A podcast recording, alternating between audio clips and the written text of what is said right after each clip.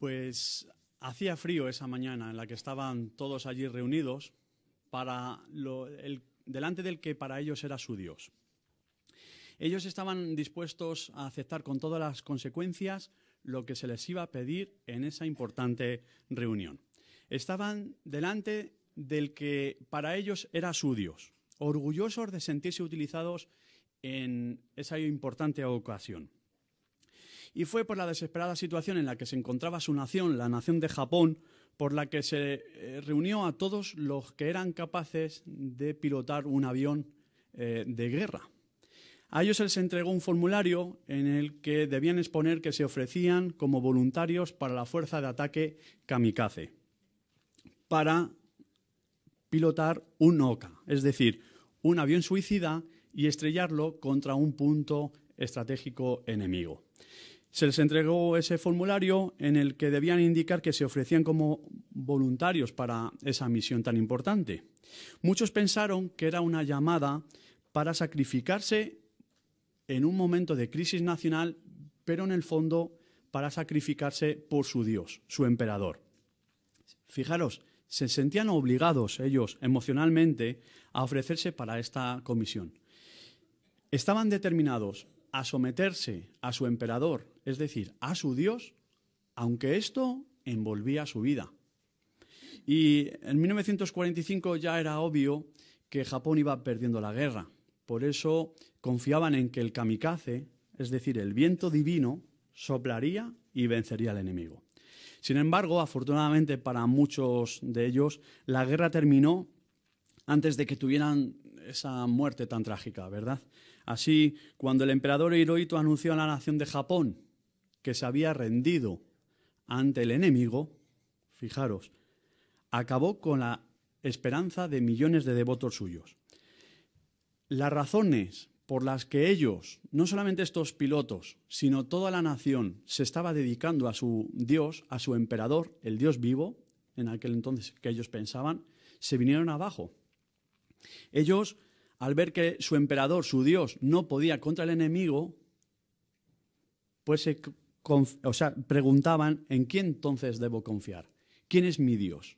Pues estas preguntas que se hacían aquel entonces, personas que eran devotas y que incluso dedicaban su vida o iban a morir a favor de su Dios, son preguntas que se sigue haciendo las, las personas en nuestro territorio. Era una pregunta en aquel entonces que se hacían y la sigue siendo para millones de personas. Pero la respuesta, fijaros, está dada desde hace siglos, para quien quiera la pueda saber. ¿Quién no conoce las palabras del salmista en el Salmo 83, 18? para que la gente sepa que tú, cuyo nombre es Jehová, tú solo eres altísimo sobre toda la tierra. Así vemos que se acepte o no a Dios, a Jehová como Dios, esto es importante ahora en la actualidad, el someternos o no a su autoridad. Si es tan importante, eh, nosotros necesitamos saber en qué momento debemos actuar ¿Cuándo es que debemos someternos al gobierno de Dios? Fijaros, vamos a dirigirnos al profeta Miqueas, capítulo 4, versículo 1. Y ahí nos dice en qué periodo de la historia es más urgente que nunca hacerlo. Miqueas 4:1. Ahí dice y en la parte final de los días. Esta expresión es importante. En la parte final de los días tiene que suceder que la montaña de la casa de Jehová llegará a estar firmemente establecida por encima de la cumbre de las montañas, y ciertamente será alzada por encima de las colinas, y a ella tendrán que afluir pueblos. Aquí el gobierno de Dios se le está comparando como una montaña más alta que el resto de las colinas o montañas que le rodean. Estos son los gobiernos políticos. La montaña de Jehová prevalece en poder. Y es en los últimos días cuando la mayoría de las personas van a acudir a esa montaña. Ahora, ¿cómo podemos identificar cuáles son los últimos días? Que aquí nos dice el profeta. Pues sabéis que el apóstol Pablo, cuando se dirige a Timoteo, enumera una serie de circunstancias o características que la humanidad tendría y que, por supuesto, vemos que se cumplen en nuestros días. Es en nuestros días cuando es más urgente que nunca someternos al gobierno de Dios. Y es una decisión importante porque envuelve nuestra vida. Así, estamos viendo que es en el momento que debemos hacerlo. Ahora bien, vamos a ver un poco, vamos a establecer la base de por qué debemos someternos al gobierno de Dios. Vamos a enumerar una serie de razones, pero principalmente o previamente vamos a ver por qué es el gobierno de Dios al que debemos someternos. Fijaros, Jehová a lo largo de la historia de la humanidad ha, ido estableciendo una, digamos, una estrategia para establecer su gobierno en los últimos días por encima de los demás. Esto sucede eh, cuando da profecías y se van cumpliendo a lo largo de la historia. Si es un gobierno al que debemos someternos, debemos saber quién es el gobernante. Pues Jehová en el salmista, por medio del salmista, pues no lo menciona quién es el gobernante de este reino. Vamos a dirigirnos al Salmo 89. Ahí nos dice 89, 35 al 37. Y ahí vemos por dónde viene eh, el rey de este reino.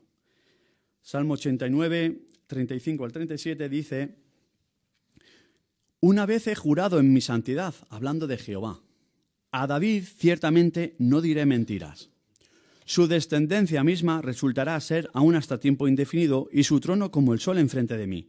Como la luna será firmemente establecido por tiempo indefinido y como testigo fiel en los cielos nublados.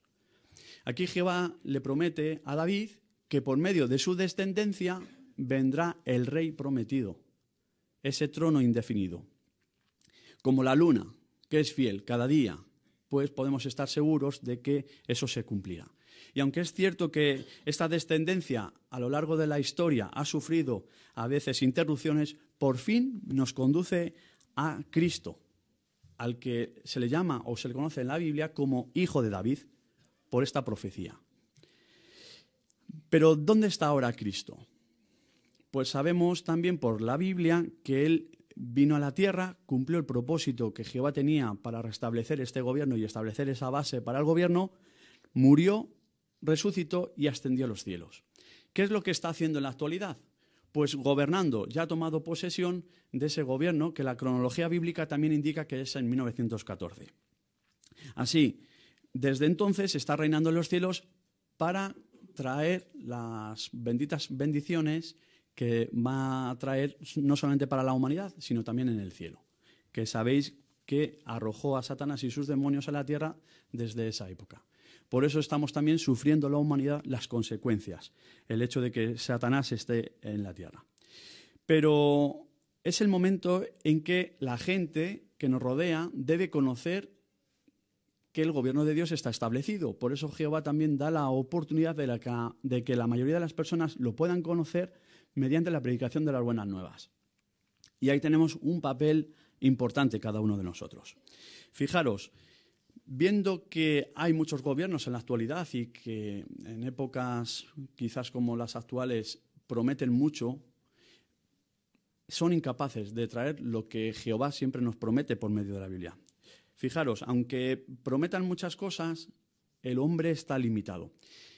¿Cómo consiguen subyugar a otros gobiernos, a otras naciones? Pues por medio, por ejemplo, de una amenaza nuclear. Se pensó en su época que si yo soy más fuerte en poder militar, las demás tendrían temor y habría una paz.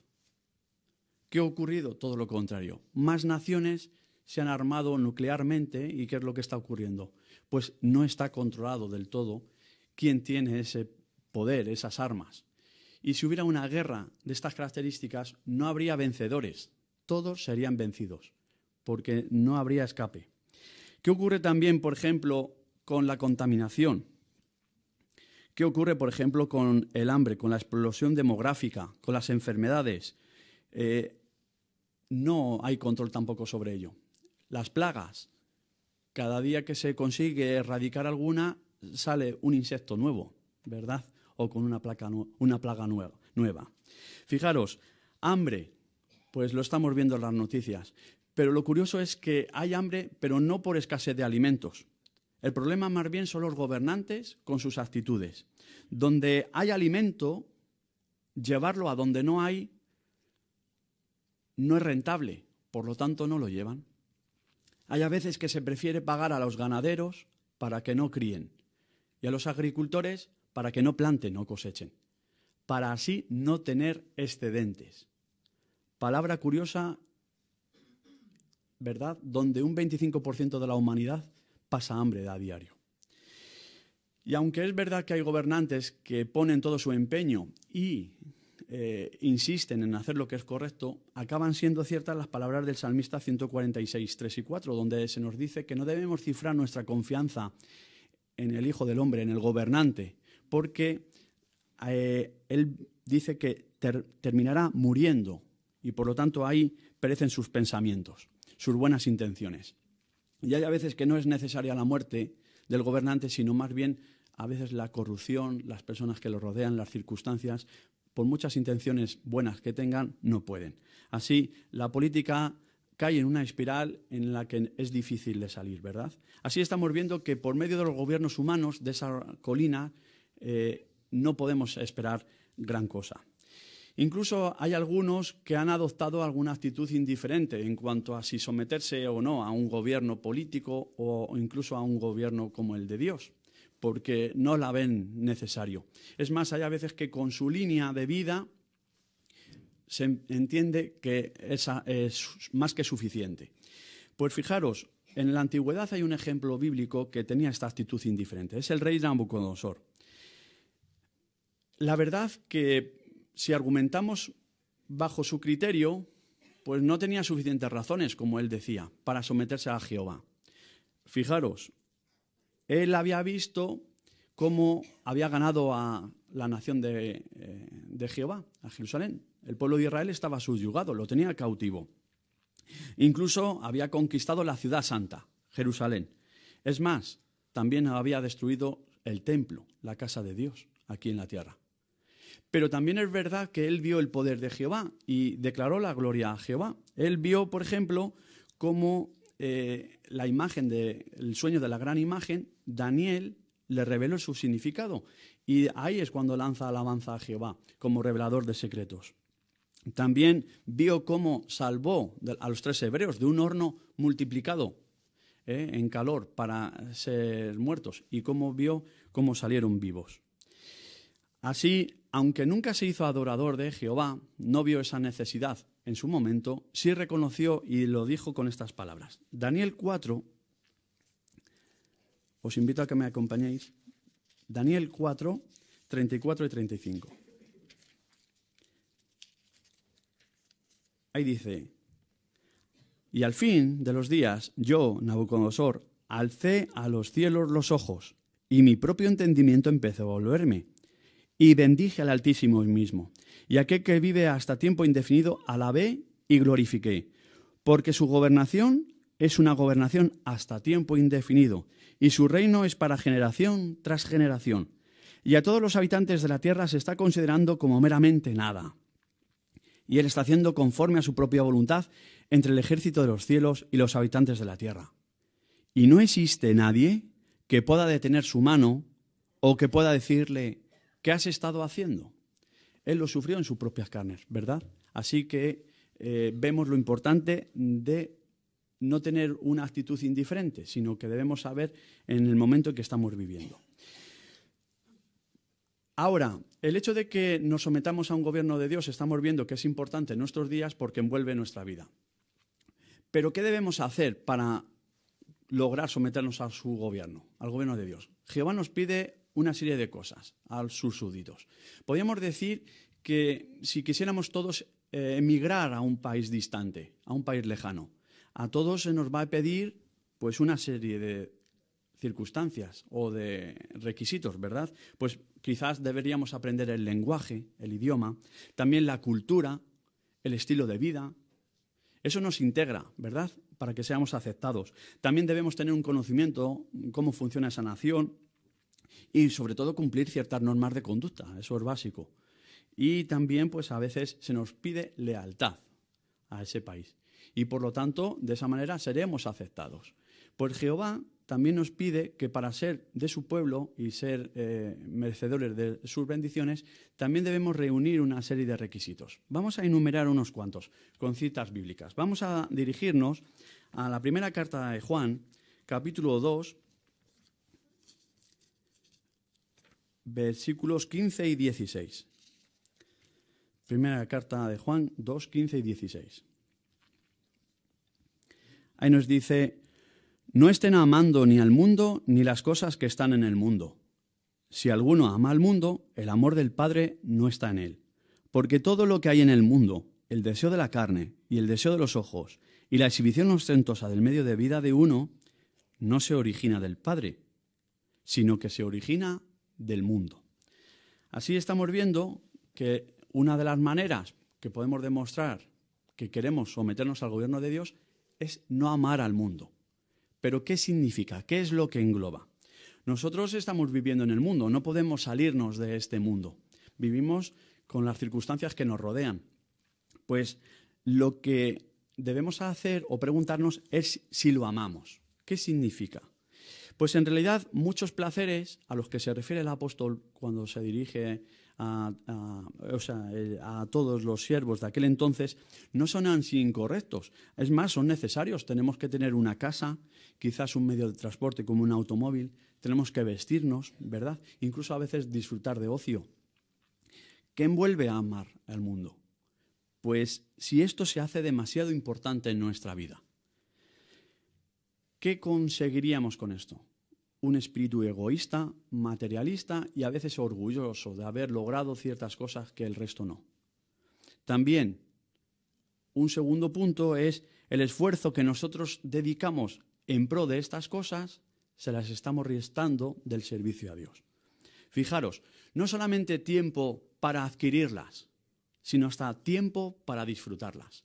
Y sabemos que el tiempo que tenemos los cristianos es un tiempo limitado, porque eh, tenemos poco, ¿verdad? Y tenemos que dedicarlo a Jehová por medio del estudio, por medio de las reuniones y por medio de la predicación. Por lo tanto, sería un punto a meditar en qué estamos dedicando nuestro tiempo, si es ya dedicado a Jehová o no. Otro punto. El apóstol Pablo nos dice en su primera carta de Timoteo lo siguiente que debemos tener presente también para ser merecedores de pertenecer al pueblo de Jehová. Primera carta a Timoteo, capítulo 2, versículos 3 y 4. Primera Timoteo 2, 3 y 4. Ahí nos dice, esto es excelente y acepto a vista de nuestro Salvador Dios, cuya voluntad es que hombres de toda clase se salven y lleguen a un conocimiento exacto de la verdad. Así, es esencial, como estamos viendo, tener un conocimiento exacto de la verdad. Debería ser como nuestro alimento.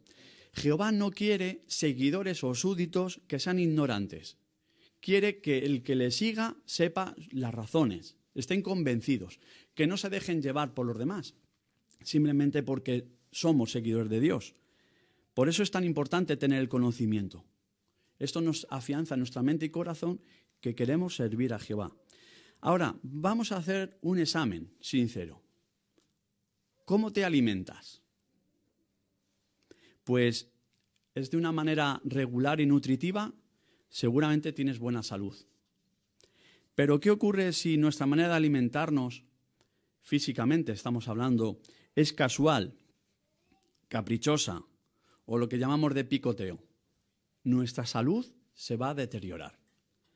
Frecuentemente detrás de problemas espirituales se esconde lo que podríamos decir una anorexia espiritual.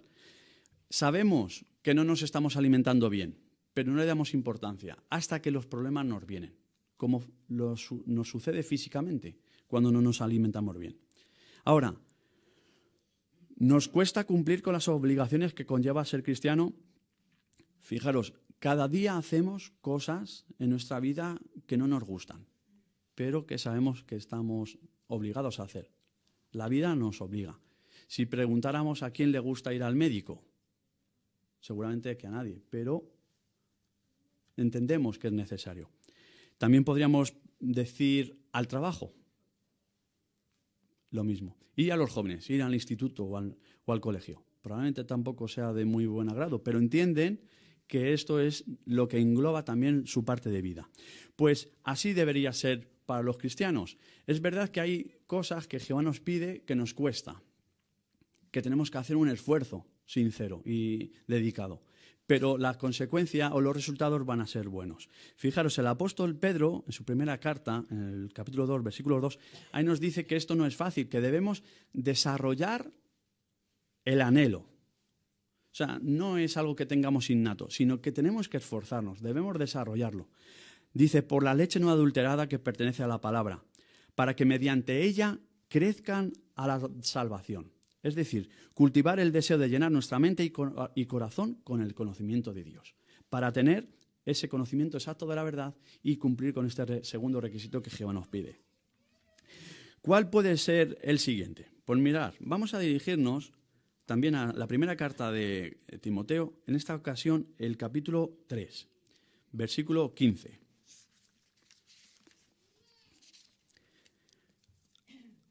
Ahí dice, hablando, le estaba escribiendo la carta Pablo a Timoteo, le dice, te escribo estas cosas, el 14, aunque espero verte pronto, pero en caso de que tardara, para que sepas cómo debes comportarte en la casa de Dios, del Dios vivo, columna y apoyo de la verdad. Aquí dice que es la congregación del Dios vivo lo que es columna y apoyo de la verdad. Si nos fijamos aquí en el Salón del Reino, visibles tenemos dos columnas. ¿Qué nos transmite esas columnas? Pues seguridad, apoyo, refugio. Si no estuvieran, pues probablemente a lo mejor en un espacio tan grande podría ir debilitándose y caer, ¿verdad? Aquí es esencial que estemos reunidos dentro de la congregación. Es donde tenemos esa protección. Es donde nos relacionamos con otros súbditos leales de Jehová que nos van a aportar también quizás esa carencia que nosotros tengamos en un momento dado. Es el único medio que Jehová utiliza para dar instrucción espiritual. Y podemos saber que a veces hay problemas dentro de la congregación, pero debemos recordar el ejemplo del eunuco etíope. Fijaros, él tenía mucho conocimiento, de hecho le movía a hacer un largo viaje todos los años. El conocimiento lo tenía, pero ¿cuándo fue que se dio cuenta de que necesitaba algo más, cuando se relacionó con otros.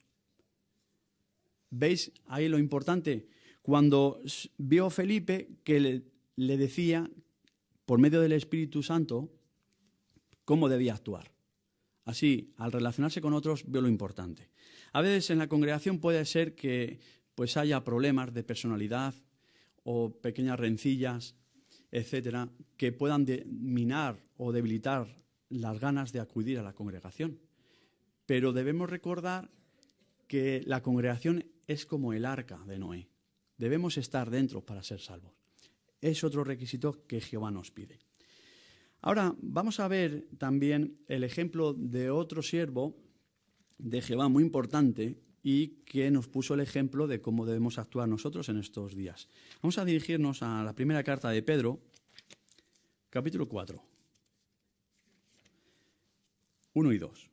Primera de Pedro 4, 1 y 2. Dice, por lo tanto, puesto, puesto que Cristo sufrió en la carne, ustedes también ármense de la misma disposición mental, porque la persona que ha sufrido en la carne ha desistido de los pecados, con el fin de vivir el resto de su tiempo en la carne, ya no para los deseos de los hombres, sino para la voluntad de Dios. Es cierto que aquí nos pone el apóstol Pedro el ejemplo del propio Cristo, Cristo que si bien conocemos su trayectoria, él tenía muchas cualidades que son dignas de imitar, por no decir todas, ¿verdad? Él disfrutó, tuvo abnegación, así ya sabéis que dijo, no se haga mi voluntad, sino la tuya. Él puso en primer lugar a Jehová. La actitud también glorificó a Jehová por su comportamiento, tenía aprecio por las leyes, pero no por su castigo, sino por la bendición que da el regocijo que da cumplirlas. También tenía cualidades como la generosidad.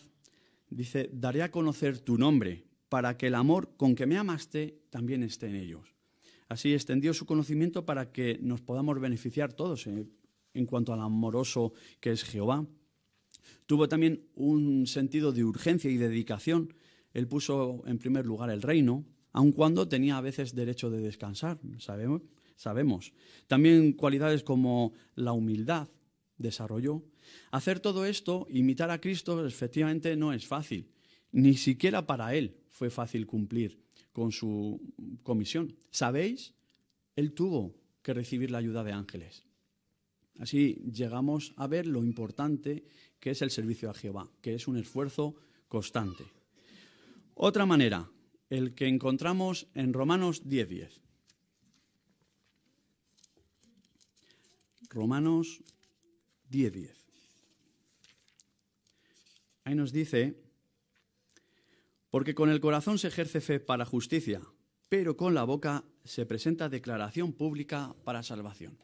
Lo que Jehová pide de cada uno de nosotros es que tengamos una participación activa y regular en la predicación de las buenas nuevas, para que más personas se puedan someter, tengan conocimiento de que su gobierno está establecido y así más personas se puedan someter a su gobierno.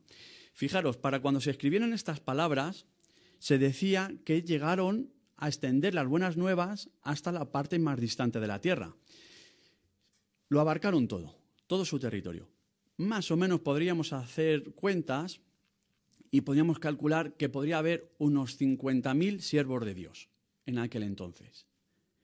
Para aquella población, que aproximadamente la zona conocida era, abarcaría como unos 200 millones de personas. Si hiciéramos cuentas, saldría a 4.000 personas por publicador. Es una labor ardua que cada uno tenía. Abarcar un territorio de 4.000 personas por publicador. Si nosotros hiciéramos hoy las cuentas aproximadamente, pues los 8.000 millones de habitantes que, aproximadamente hay en la Tierra y los 8 millones de testigos de Jehová, es fácil saber que tenemos un 25% de lo que tenían aquellos hermanos mil personas por publicador. Abarcamos nosotros, ponemos de nuestra parte en este tiempo del fin para que se diga también que nosotros hemos llevado las buenas nuevas a la parte más lejana de la tierra. Quizás nuestras circunstancias nos impiden hacer más de lo que pensamos que deberíamos hacer. Pero si analizamos nuestras circunstancias, hay ocasiones en las que sí podemos hacer más. Se nos está animando a quizás aunque no nos cambiemos de territorio, aprender nuevos lenguajes, nuevos idiomas para personas que vienen de lugares distantes por las circunstancias sociales que se encuentran, pues para que puedan tener esa esperanza, que quizás en aquellos lugares es más difícil que les lleve, que les llegue. También hay lugares de necesidad dentro de nuestra comunidad, pero ¿y si nuestras circunstancias nos permiten viajar o vivir en el extranjero también? Mudarnos sería una buena oportunidad también de cumplir con este requisito, ¿verdad? Debemos llevar la delantera y lo de podemos demostrar, ¿verdad? Apoyando a nuestros hermanos que también sí puedan tener estas circunstancias favorables. Así hemos visto que las razones para someternos hoy al gobierno de Dios estamos viviendo en los últimos días. Jehová no nos pide mucho de nosotros y debemos sentirnos orgullosos de someternos en esta ocasión única al gobierno de Dios, que es el único que va a establecer un futuro prometedor. ¿Qué nos pide? No es tanto. No amar al mundo, tener un conocimiento exacto de la verdad, tener una relación estrecha con la organización de Jehová, vivir para hacer su voluntad y declarar las buenas nuevas. En realidad son cosas que hacemos todos simplemente es afinar en aquellos campos que debemos eh, mejorar.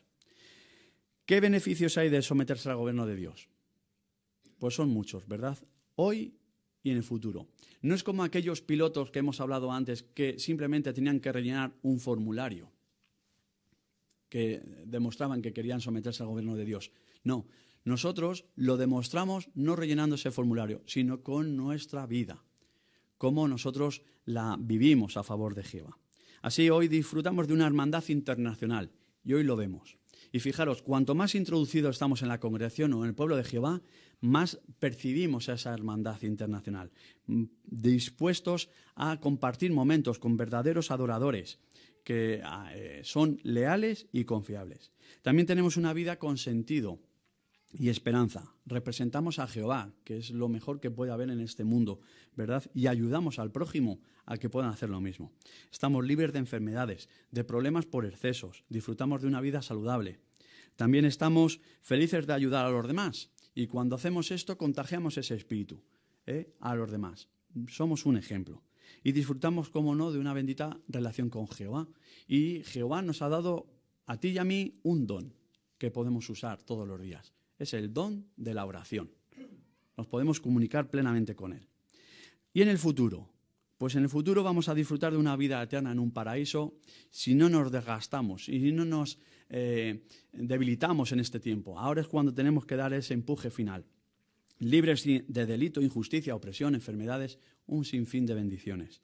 Y estaremos gobernados por el mejor gobernante, uno que no está condicionado ni por el tiempo ni por las circunstancias, que es Jesucristo, que Él está dispuesto y deseoso de que nos sometamos a su gobierno. Así, ¿verdad que estamos eh, o tenemos muy buenas razones en la actualidad para someternos al gobierno de Dios?